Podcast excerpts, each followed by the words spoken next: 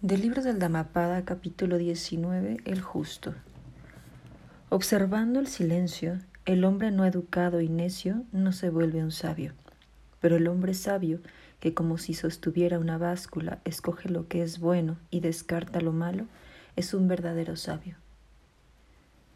Muchas veces creemos que quedarnos callados es lo mejor que podemos hacer, pero hay situaciones en las que no en la que es necesario expresar. Tal vez las cosas no cambien del todo, la situación no, no se modifique, pero el momento en que tú expresas puedes aportar, puedes aportar a alguien todo aquello que tú traes. Y eso es lo mejor que podemos hacer.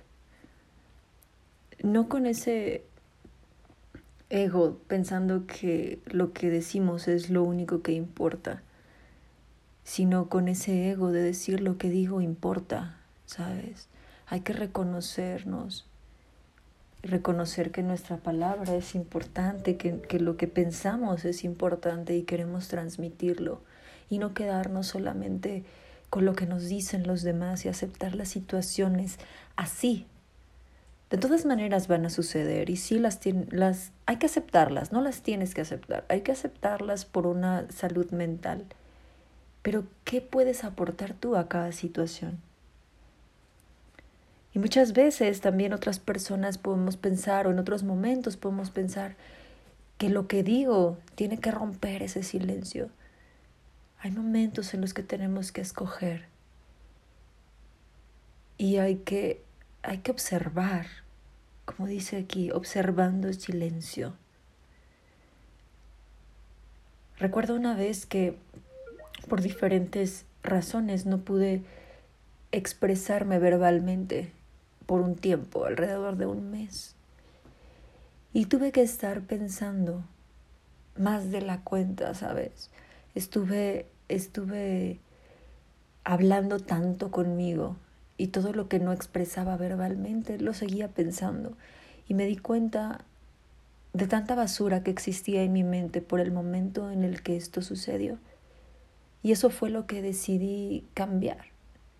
Que yo no, yo no soy una persona con rencores, no quiero ser una persona que viva oscuro, que viva quejándose o reclamando. Y me di cuenta hasta que estuve en silencio, hasta que pude escuchar realmente todo lo que sucedía dentro de mí y no me encantó.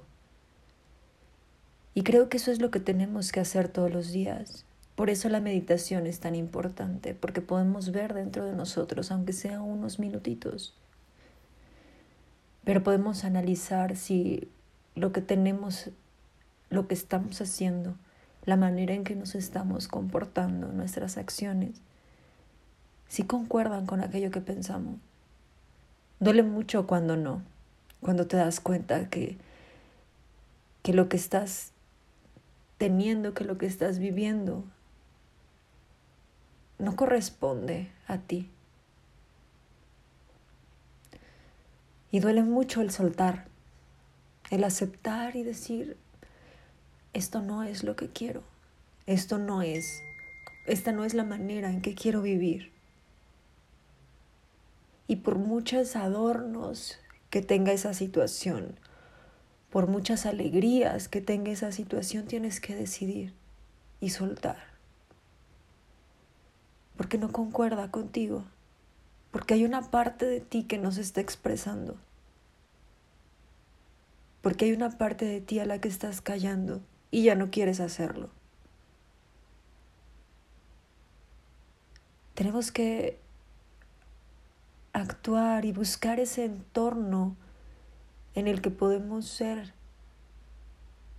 lo que queremos ser en este momento, en donde podemos expresar ese ser que somos y no le tenemos que poner algunas capas para adornarlo, y no tenemos que justificar ciertas actitudes y solamente fluir. No quiere decir que lo que estamos haciendo sea lo perfecto. es lo que necesitas hacer en este momento. Entonces te invito a que a que te quedes en silencio un momento y sientas el entorno en el que te encuentras, las actitudes que estás teniendo hoy, si realmente están empatando con lo que piensas. Observa, observa ese silencio y escúchate a ti mismo. Y por muy difícil que sea, si no, si no empata, si no es lo que quiere expresar tu ser, es momento de soltar.